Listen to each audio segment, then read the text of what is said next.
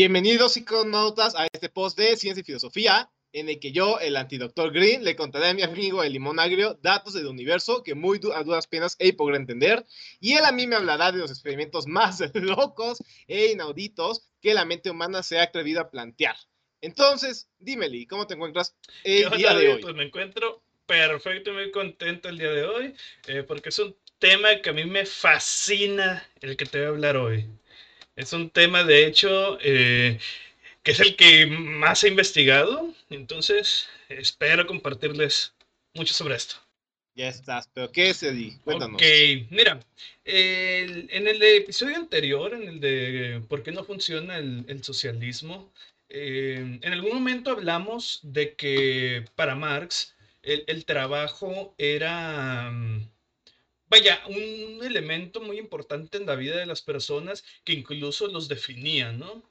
Em, sin embargo, eh, ahí mismo en ese episodio se habló de que, después de otros términos, ¿no? Como el de alienación, que implicaba que que por el capitalismo, por la producción capitalista, pues ya no podías eh, definirte a ti mismo como un, como un artesano, ¿no? Como un carpintero, como un herrero, un zapatero, etcétera, sino porque eras alguien que nada más hacía una actividad, no, no, no completabas el producto completo, ¿no?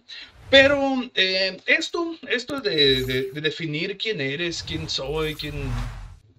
De definir el ser, vaya, una pregunta de la filosofía, yo creo, desde que empezó la filosofía es, definir qué es el ser. Em, pues vaya, en, lo que son las ciencias sociales actuales, contemporáneas, em, se le llaman estudios de identidad. Hemos escuchado esa palabra muchas veces, ¿no? Y en muchos contextos. Em, identidad de género, identidad social, identidad de esto, identidad de aquello otro. Pero, ¿qué es la identidad? Ese es el tema de hoy, David. De eso vamos a hablar. ¿Qué es la identidad? ¿Cómo se, cómo se hace? ¿Con qué se come? ¿Qué pedo con esto, no? ¿Por qué, por, qué es importante que nos preguntemos eso para empezar? ¿Qué, qué, qué, sabes tú de esto? David? a qué te imaginas que, que suena esto?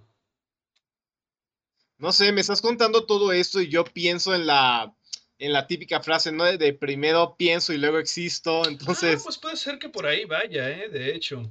Em, vaya, no es, la, misma línea de pensamiento, así como decías tú en, algún episodio también, no es la misma línea del pensamiento, pero sí, va más o menos por ahí. Pienso y luego existo. ¿Y, por qué va por ahí? Yo no sé qué frase, pero... Ah, mira, va por ahí porque, vaya, para decir quién soy, primero tengo que, pues, pensarlo, ¿no?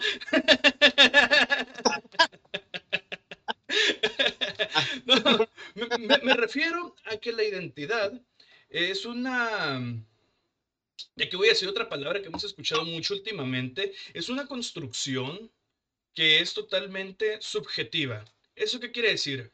Que no se puede tocar, que no es tangible. Eh, es una construcción que está nada más aquí dentro de nosotros, psicológicamente hablando o socialmente hablando.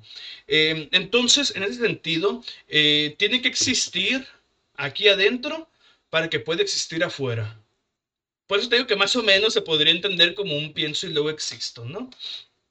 Pero bueno, em, ¿cómo se construye la identidad? Cómo se construye esta estructura psíquica que nos dice quiénes somos. Em, pues hay muchos elementos, ¿no? Que, que interfieren, o intervienen, mejor dicho, intervienen en, en la construcción identitaria. Em, como, como, bien decía Marx, el trabajo es una de ellas, porque, vaya, ¿cuántos años no pasamos formándonos para desempeñar un papel que queremos, ¿no? Para poder decir, sabes que yo soy científico, yo soy psicólogo, yo soy astrofísico, eh, etcétera. No necesariamente una formación académica, ¿no? Puede ser una formación de en cualquier empleo, ¿no? Em, eh, aquellos que se forman como en los oficios también, por ejemplo. Pues, a eso me refiero. Em, por eso la pregunta tan grande cuando que eres muy chiquito, ¿no? Que te están preguntando desde que tienes dos, tres, cuatro años, ¿qué vas a hacer de grande? ¿Qué quieres ser? Exactamente. y tú ahí, tal cosa, y quiero ser basquetbolista, y pues de grande, pues resulta que va a ser basquetbolista. Quiero ser astronauta, ¿no? Oh, me acuerdo que, no sé, todavía en mi época eh, eh, existían estos que decíamos quiero ser bombero, quiero ser policía eh, y cosas así, esas figuras de, de héroes que ya ahorita ya no, pues ya no funcionan. Yo creo que ya no hay ningún niño ahorita que diga quiero ser policía. quiero, quiero, este, bueno, no iba a decir algo muy mal, pero básicamente los oficios de Paw Patrol, ¿no? O sea, aquí, aquí es un Paw Patrol. Pero bueno, eh, así como el trabajo, hay otras cosas que nos ayudan a, definirnos a nosotros mismos. Em, vaya, hay muchas personas que creen en alguna u otra religión, por ejemplo, y eso también les dota de, de cierta identidad. Por eso... Eh, Vaya, pues está todo este rollo de identificarse con ser católico, con ser cristiano, y, muchas veces estas personas hasta se presentan así, ¿no? Hola, soy David, yo soy cristiano, por cierto. por, ejemplo, ¿no? Em, también... O cuando Netflix saca, como cuando Netflix saca una nueva serie, ¿no? Y que dice, ah, hola, soy fulanito, soy el personaje negro. Ah, yo soy sí, Y, de, hecho, eh, también eso, ¿no? La raza, el color de piel, eh, está la identidad étnica también, o sea, por ejemplo, eh, pues aquí en México hay muchas etnias, ¿no? Entonces también todo ese rollo dota de identidad a las personas. Pero tiene que ver también un papel muy activo de la propia persona. Es decir, yo me identifico con ciertas cosas y con ciertas cosas no. En ese sentido, eh, yo por decir, me puedo identificar con una religión católica, pero al mismo tiempo me puedo identificar, no sé, eh, con la música punk. Entonces, ahí, ahí, eso podría chocar, ¿no? Una especie de mezcla medio caótica ahí de punk católico, ¿no? algunos. Hay bastantes, de hecho. Entonces, eh, pero así como puede ser a veces contradictorio, pues así son muchas veces las identidades. Eh, porque se vuelven cosas muy complejas. Ahorita te estoy hablando de religión, de música, de, de trabajos, pero también nos identificamos con maneras de pensar, nos identificamos con ideologías políticas, eh, ya hablaba, hablamos el otro día que estábamos hablando. Eh, vaya, a, nuestra edad nos identificamos con la música, ¿no? Éramos emos, éramos punquetos, éramos metaleros, eh, reggaetoneros. Fue cuando empezó a salir el boom del reggaetón también, ¿no? Por allá de los 2004, 2005. Pero estoy seguro que tu Vaya, pues en, tus clases puedes notar que, los jóvenes ahorita eh, no hablan de música, o no, no, en ese sentido, pues, de identificarse, sino hablan de, cuestiones políticas, hablan de feminismo, hablan de, inclusión, hablan de, las comunidades LGBT y no sé qué tantas, ¿no? Eh, eh, entonces, pareciera que cada vez se vuelve más complejo este asunto. Ya no es nada más ah, yo soy metalero y, me visto de negro porque soy el diablo. yo soy otaku y me gusta andar por la calle cosplayado y hacer y, y como Naruto. Sí, precisamente e, esa conversación estábamos teniendo el otro día acerca de que aunque los chavos siguen interesados en la música y en todo eso, están interesados ya en temas que nosotros, pues ni en caso en la secundaria, cuando estábamos ahí en la secundaria hablamos de, bueno, yo con mis amigos, que de anime, que de ciencia ficción, pero jamás hablamos de política, de temas sociales, de, eso. Y mis alumnos están haciendo. No, y, a mí se me hace muy chingón eso, ¿no? Que, desde jóvenes se estén interesando por eso, porque, no sé, da cierta esperanza. pero, ¿por qué, ¿Por, ¿por qué los jóvenes están, ahora están hablando más de estos temas? Y no tanto como ah, qué interesante que lo preguntes. Y em, esto va con el rollo de que me preguntaba hace rato, ¿no? De por qué es interesante o por qué es importante que, que existen estos estudios sobre la identidad. Bueno, eh, como ciencia eh, o como objeto de estudio aparece en las ciencias sociales por ahí más o menos de los años 70. Em, ¿Qué ocurre en esa época más o menos? Vaya, eh, empiezan a aparecer un montón de... Vaya, es que ahí aparece prácticamente lo que es la contracultura. Ahí aparecen los hippies, ahí aparece el, heavy metal, aparece un montón de esto que en su momento se llegó a conocer como tribus urbanas, ¿no? Un término que a mí en lo personal no me gusta, pero así se les llama. Em, de hecho, creo que actualmente ya ni siquiera se utiliza el término. Es más, yo diría que ya ni existen porque ya no he visto grupos como en esa época, ¿no? Que veías a los grupos de emos, por ejemplo, en una plazuela o en un lugar determinado de la ciudad, ¿no? Ahorita no, no, existe eso. Em, pero bueno, volviendo a los años peleas entre los emos y los sí. ahí. No, sí, y hasta, hubo hasta pleitos, si te acuerdas, ¿no? Pero ahorita voy un poquito para allá. Eh, me voy a regresar a los, a los años 70. Es una época de un montón de cambios. Un montón de cambios que vienen precisamente de, de, en la posguerra, después de la Segunda Guerra Mundial.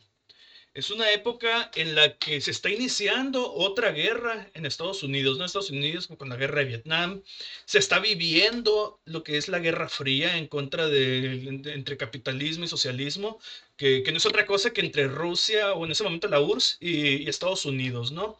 Eh, entonces es una época de muchos cambios, de muchos, muchos cambios, eh, que se empieza, en el que se empieza a rechazar todo aquello que está establecido. Y em, a nivel social, a nivel cultural, yo creo que no hay nada más establecido que una, el gobierno, y que dos, la religión. Yo creo que son las figuras más grandes cuando se habla de a nivel social. Entonces se empiezan a cuestionar estas cosas, ¿no?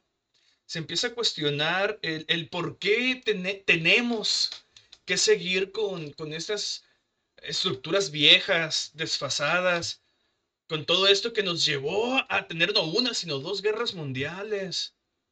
¿Por qué seguir con eso? Se empieza a cuestionar todo este rollo.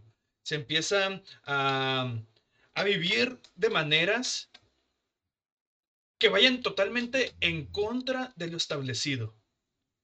Por ejemplo, eh, aunque ya existía de antes, se fortalece mucho el feminismo, se, fortalece, por ejemplo, con la liberación sexual, eh, se fortalece con, la, con, la, con el tipo de vestimenta, aparece la minifalda, vaya.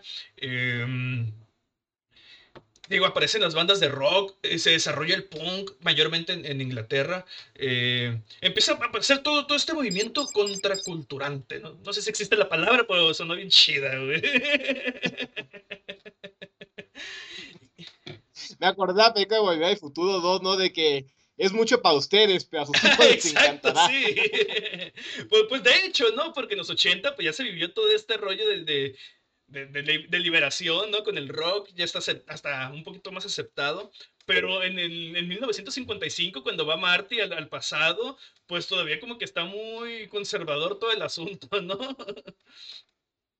Eli, te acabas de subir dos rayitas en mi corazonómetro, en mi codómetro, por saberte el año preciso en el que Marty viaja Literalmente acabo de terminar la película. y yo acabo de ver Jurassic, Jurassic Park y Jurassic World. No, luego hablamos de, de películas clásicas y películas huevo, buenísimas. Estoy seguro que va a ser el mejor episodio que tengamos. bueno, ¿en qué estaban? Eh, ah, sí, este rollo de, la contracultura, ¿no? Eh, y, por qué eh, en ciencias sociales se escucha tanto esta palabra cultura? ¿Qué significa en ciencias sociales? Bueno, lo voy a introducir de manera muy breve porque creo que es algo que merece su propio episodio. Em, pero normalmente entendemos como cultura lo que es la música, la literatura, las artes, hasta el ser educado y todo este rollo, ¿no? Pero en ciencias sociales eh, no llamamos cultura a eso. En ciencias sociales llamamos cultura a toda esta estructura social. Y cuando digo estructura es como... imagínate como los cimientos de un edificio. Es decir, sobre el edificio, se digo, sobre los cimientos, perdón, se construye todo lo demás, ¿no? Eh, entonces, la, la cultura en ciencias sociales se entiende más o menos de esta manera, como una base para, para, lo que se va a construir después. Ahora, e, esta base o esta estructura obviamente es invisible, ¿no? No existe en realidad e, en un sentido tangible. ¿Cómo se ve o cómo es la cultura? Vaya, se puede ver en la relación que tienen las personas, en la manera de relacionarse. ¿Cómo podemos saber, por ejemplo, que nuestra cultura es diferente a, vaya, el ejemplo clásico, ¿no? La cultura musulmana. Vaya, pues porque la manera de relacionarse entre los musulmanes es muy distinta a la nuestra. Y esa manera de relacionarse se refleja en leyes, se refleja en la música, se refleja en la forma de vestir, etc. ¿no? Y todo lo demás es un producto de la cultura, no es la cultura en sí. Entonces, eh, todos estos movimientos de, contracultura lo que buscan es cuestionar esa estructura, esa base sobre la que se ha construido todo, es lo que se busca atacar. Lo que en la música punk, por ejemplo, eh, se llama el sistema. Eso es el sistema, David, la estructura. pues según esto preguntarse, ¿no? Porque yo me lo pregunto un chingo de veces, güey. Hay que estudiar el sistema. ¿Qué es el sistema? Luchamos contra el sistema. ¿Qué es el sistema? No sabemos, pero luchemos contra él.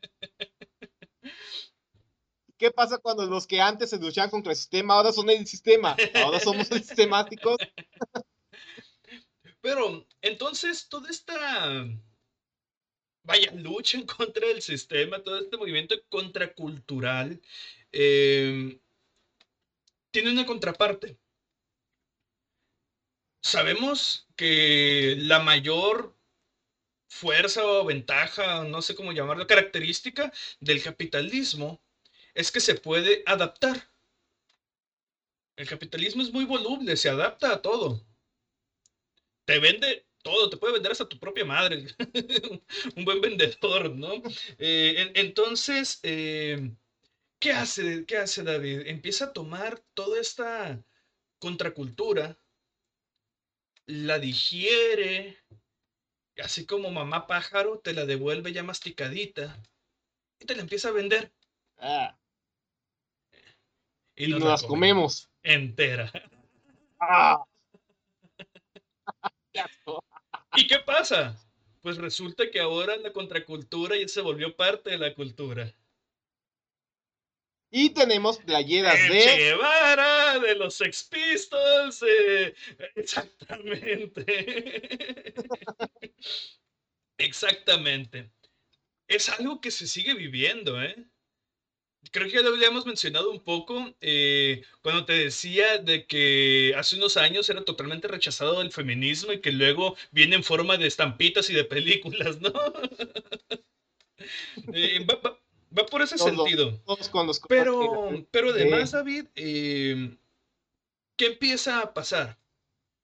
no, es solamente la parte contracultural, es también que, eh, vaya, las, empresas se empiezan a dar cuenta que los jóvenes, que son los que siguen en comprarte, la siguiente generación de compradores, vaya, ya no quieren lo establecido, ya no quieren lo mismo entonces eh, empiezan a innovar mucho. Ya no te venden un producto por sus funciones. Por ejemplo, en los años de la posguerra es el mayor época de desarrollo tecnológico en el sentido de electrodomésticos, de automóviles. Eh, e, es una época en la que empiezan a ser accesibles a, la mayoría de las personas, porque ya existían, pero eran, eh, vaya, objetos muy caros. Entonces, eh, el desarrollo tecnológico permite que ya sean accesibles para la mayoría de las personas. Pero la posguerra es más o menos en los años 50, principios de los 60. Entonces, ya para los años 70, em, ya no es suficiente para vender que un, aparato que cumple una función. Ahora te empiezan a vender otro tipo de cosas. Y lo puedes ver, por ejemplo, en la mercadotecnia, en los anuncios de la televisión poco a poco, cada vez más los anuncios dejan de venderte productos. Te empiezan a vender experiencias, te empiezan a vender sentimientos, emociones. A mí me encanta la mercadotecnia mexicana, güey, porque todo, todo, no importa si es una galleta, si es un microondas, si es un, jabón para la ropa, todo se hace con el amor de mamá, güey. Cierto. No importa que sea, güey. Pero entonces, eh, no, no solo aquí en México, no es un caso, yo creo que mundial, yo creo que en todos lados que la mercadotecnia se empieza a cambiar de esta manera. Y no solo la mercadotecnia, sino también los productos. Es decir, ya no vas a comprar, eh, vaya, un celular para hacer llamadas. Vas a comprar un celular para diferenciarte de los demás. ¿Por qué? Porque este celular, que es igualito a todos los que producimos, es súper personalizable. Vas a ser único con él tú y todos los millones que lo compren van a ser únicos. E, entonces, David, eh, todo este rollo del, mercado, del capitalismo, se empieza a, ir por un camino de personalización, de individualización. Y no solo los productos, sino todo lo que eso implica como te decía, la mercadotecnia, como, y eso se va traduciendo también en otros, en otros campos, como son, eh, incluso en la, ah, me, trabé, en la formación universitaria, em, ya no es suficiente con que seamos psicólogos, por ejemplo, en mi caso. No, ahora me tengo que especializar en algo más, ¿no? Y cada vez especializarte y subespecializarte en algo más. Y, abres la oferta académica y tienes un montón de, líneas de, para formarte en la que, vaya, pues pareciera que estás en un supermercado escogiendo qué, comprar, ¿no? Eh, y todo funciona así. Eh, hay un, un autor que me gusta, que me gusta mucho, se, llama, se llamaba, porque ya falleció hace un par de años, eh, Sigmund eh, Bauman. Este es un es sociólogo, pero yo lo trato más como filósofo. Eh, él dice, es que la identidad o construir la identidad es como acudir a un supermercado. Vas, por un pasillo y escoges tu religión, vas por un pasillo y escoges eh, tu trabajo, vas por un pasillo y escoges esto, lo otro, aquello, todo aquello con lo que vas construyéndote a ti mismo, ¿no? Y si no te gusta, lo regresas y agarras otro. Es algo que nos facilitó, entre comillas, eh, lo que es la Internet y la era de la digitalización, la era virtual en la que incluso tú y yo aquí, pues no somos David Green y Eli López, somos el limón agro y el antidoctor Green. Es decir, y esto ya forma parte, de, de, cierta manera, parte de nuestra identidad, porque nuestras relaciones personales con nuestra familia, con nuestros amigos, ya entra en la conversación, en, hey, qué, qué, qué, qué chido estuvo el episodio, ya, eres, ya haces podcast, ya haces esto, ya, ya nos ya forma parte de nosotros el tener un, podcast en internet, ¿no? Eh, es más, hasta me han preguntado, ¿y por qué el David es verde? ¿Y por qué anti-Doctor Green? Son un montón de cosas que ya nos están implicando a nosotros, ¿no? Y es donde entra otra gran parte. El otro. El otro que me reafirma lo que yo soy. ¿Quién? ¿El otro quién?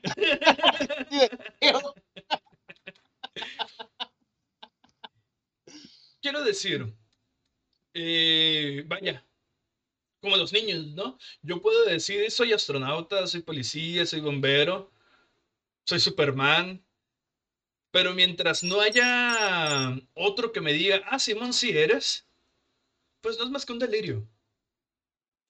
Yo puedo decir que soy el rey de Roma y todo el mundo me va a decir que estoy loco. Hasta que tal vez encuentre a alguien que me diga, a huevo, si eres.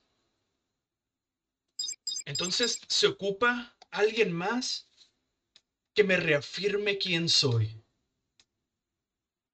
Entonces sería como que primero pienso, luego otra persona piensa y luego existo. Es más como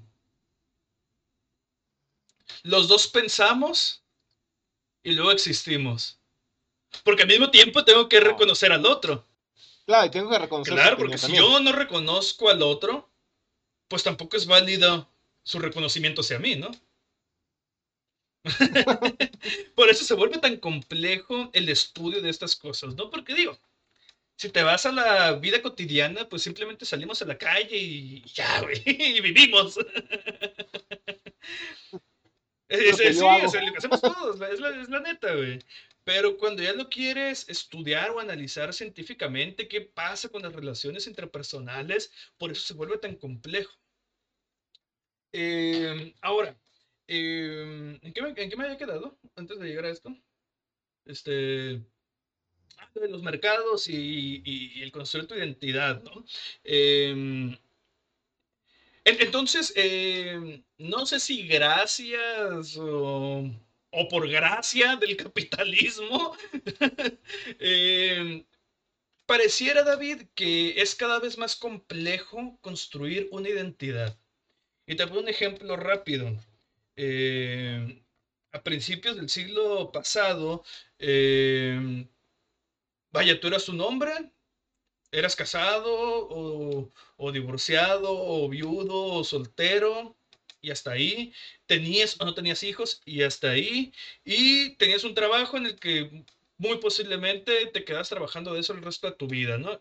Y hasta ahí eh, eras Seguramente eras creyente en alguna religión y hasta ahí, y esa era tu vida. Así, así, se vivía. Ahí quedaba todo, no, no, no, no había necesidad de complejizarse tanto. Entonces, pero ahora ya nada de eso tiene sentido. Cada vez hay menos, eh, no diría creyentes, sino menos adeptos a las religiones yo creo que sigue habiendo la misma o, muy similar cantidad de, creyentes en Dios, pero tal vez ya no se siguen tanto, los ritos religiosos. Eh, y de hecho hay estadísticas, ¿no? De que, por ejemplo, cada vez hay menos personas adscritas al, catolicismo, por ejemplo. Pero bueno. Eh... Cada vez somos más, pero que cada vez somos más flexibles en cuanto a nuestra religión, somos más flexibles en cuanto a la carrera. Eh, yo creo que también a eso te refieres un poco de, por ejemplo, antes, pues el carpintero era carpintero, de herrero de herrero, este, o incluso en este caso, el científico era científico y no se salía para de su, no se salía de su doctorado para irse a, a dar clases en una secundaria y hacer un ¿no? Sí, exactamente. Algo muy curioso, ¿eh? un pequeño paréntesis con el caso de los científicos, ¿no? Porque antes, hace siglos, eh, el científico era matemático, era filósofo, era biólogo, era, era hasta escritor y poeta, ¿no? Había chance para hacer todo eso. bueno, no, no, no, había un CONACIT exigiéndote publicaciones. 50 publicaciones al año. Los, que están en SNIT. Explotando becarios para eso. Pero sí, eh, eh, eso justamente me refiero. Y, qué bueno que usaste esa palabra, ¿no? Flexibilidad, porque creo que me ayuda mucho para la explicación. Sí, ahora somos más flexibles en todo, en todo. En la religión, en las creencias de cada quien, en, el que en si estudiaste o no, o estudiaste algo y no trabajas de eso. Em, incluso eh, lo puedes ver reflejado en algo, en un fenómeno que, vaya, se podría creer que simplemente se ha estado dando, pero que hay ciertas razones que van detrás, ¿no? Eh, la configuración familiar, David. Antes que era mamá, papá y tus hijos, ¿no? Es la familia nuclear, se le llama desde la psicología. Eh, pero ahorita, eh, y con los últimos datos que acaban de salir hace unos meses de, de la INEGI, la, familia nuclear o tradicional, su tendencia es hacia abajo. nuclear. Perdón, no puedo evitarlo, ¿no? Perdón, continúa ahí, no puedo evitarlo. Me dices familia nuclear. te imaginaste los increíbles, ¿no? algo así. Pues de hecho me imagino como que divorcios acá. Entonces, la familia nuclear dices que son eh, lo típico papá, mamá así e hijos. Es, Eso vendría es. siendo la familia. Como Ah, los Simpsons. Exactamente Ok. así. La, la típica familia, pues. Pero digo, eh, al menos aquí en México, eh, en los últimos datos del INEGI, eh, la tendencia a este tipo de familia tan tradicional va hacia abajo. Es decir, cada vez hay menos familias tradicionales. En cambio, están subiendo muchísimo, muchísimo eh, las familias monoparentales. Estos son de eh, que son los hijos y la mamá o el papá. Que de hecho la mayoría, y por cosas que no implican el episodio de hoy, la mayoría son en donde la mamá cuida a los hijos. Pero también hay una tendencia, eh, eh, va muy lento, pero va hacia arriba, en la que son los padres quienes se quedan con los hijos, ¿no? In- Incluso eh, algo muy curioso que me llama la atención cuando vi esas estadísticas, y creo que tiene que ver con esta flexibilidad de la que estamos hablando, es que eh, en este último reporte del INEGI ya no los llama familias, los llama hogares. Ajá, hogares Hogares, nucleares, hogares monoparentales, eh, hogares extendidos, que es cuando vive algún tío el abuelo y así. Pero lo hizo este Mm. cambio, David, y eso es malas noticias para nosotros, eh, nosotros los chavos, porque hizo este cambio porque se dieron cuenta de que cada vez hay más hogares en donde los que viven ahí no son familiares. Vaya, los roomies. Los roomies. Sí, son amigos que se juntan a, a comprar una casa o a rentar una casa, ¿no? Eh, Porque y- ajá, sí, porque, porque los millennials queremos vivir así. Sí, seguramente. Es nuestra vida ideal. No queremos un terreno en lo absoluto. Es que somos bien flexibles. Sí, cambiamos de trabajo porque queremos. Entonces, in- incluso esto, ¿no? El tipo de, hogar en el que vives también es algo que influye en la identidad que estás construyendo, por supuesto. Eh, pero entonces, como vemos esta flexibilidad que se puede entender, vaya, como algo bueno, y yo pienso que lo es, ¿no? Eh, pero en cuestiones, vaya, más existenciales, como el definir quién soy, hacen que se vaya volviendo más complejo, más difícil.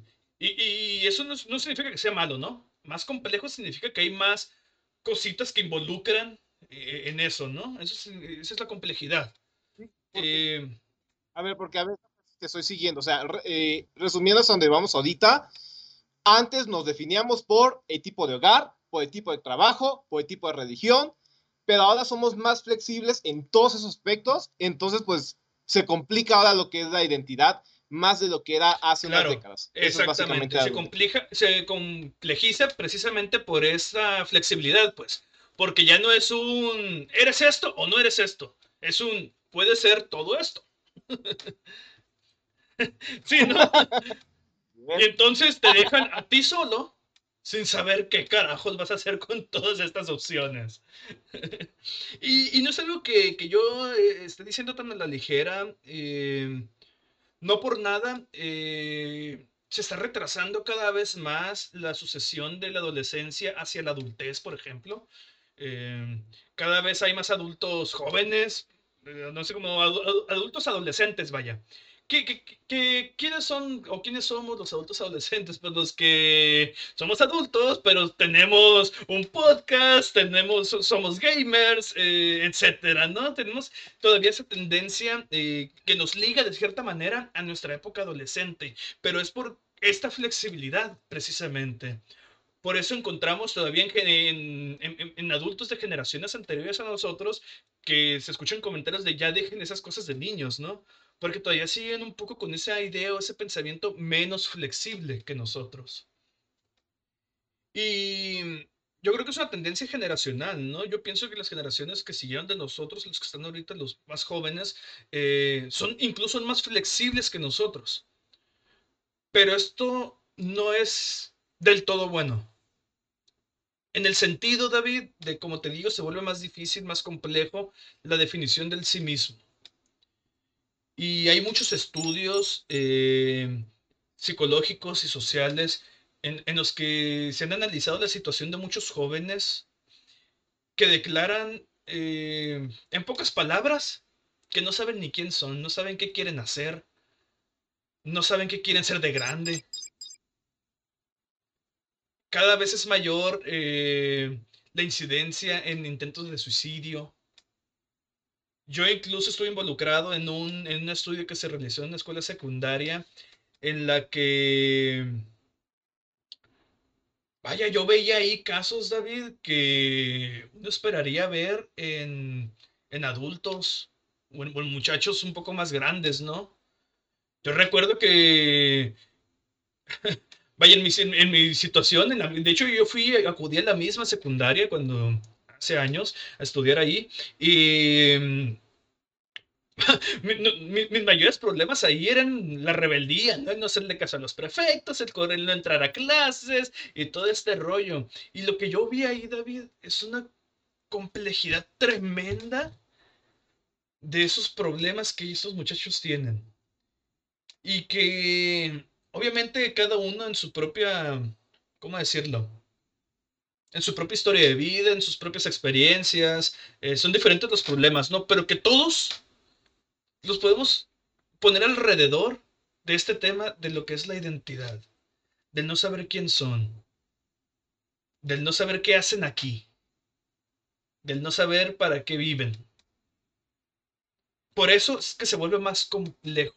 Por eso es que tenemos que preguntarnos qué es la identidad, por qué la queremos estudiar. Eh, y por eso tenemos que estudiarla, no juzgarla. No tenemos que juzgar, creo yo, esa es una, opinión personal, ¿no? Eh, no tenemos que juzgar a... Vaya lo que dicen, ¿no? De las burlas que hacen de que, ah, es que ya se quieren, los, jóvenes ya se quieren creer lo que, lo que sea y hacen sus bromas del, del helicóptero Apache y todas esas pendejadas, diría yo, ¿no? No debemos de juzgar, David. Debemos entender y entender qué está pasando, qué están viviendo estos jóvenes. ¿Por qué es tan difícil para ellos? No tendría que ser tan difícil. No, porque de hecho todo eso que comentas de la flexibilidad, incluso intrínsecamente, a mí me parece algo bueno.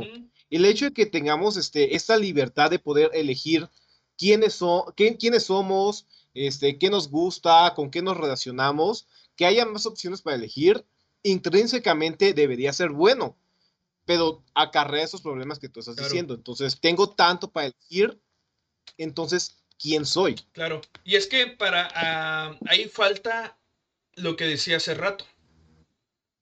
Ahí falta el otro que me reconozca. Ahí no, no hay un otro que los que esté reconociendo eh, a las personas hay un otro que los está atacando. Hay un otro que los está rechazando por decir que son lo que son. Pero el rechazo y los conflictos de identidad van para otro episodio, porque se nos está terminando ya el tiempo aquí. ¡Ah!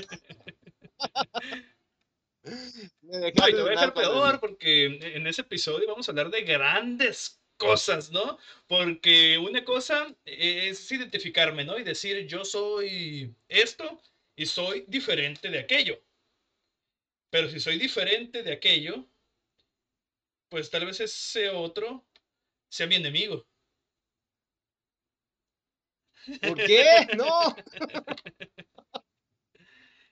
Lo veremos en un próximo episodio de Psiconautas. Ah, Eli, pues bueno, pues me dejas ahí con ganas de escuchar más. Bueno, pues este, pues gracias Eli y gracias a todos por escucharnos el día de hoy. Eh, recuerden que cada lunes es de ciencia y filosofía con psiconautas, no se, no se les vaya a olvidar. Síganos en Facebook, YouTube, Spotify, de todos lados, somos psiconautas No se pierdan los show notes también que publicamos y tampoco olviden eh, visitar a Limón Agro Gaming, un canal de reseñas y videojuegos. Fue un placer estar con ustedes hoy desde las algodonas hasta las estrellas.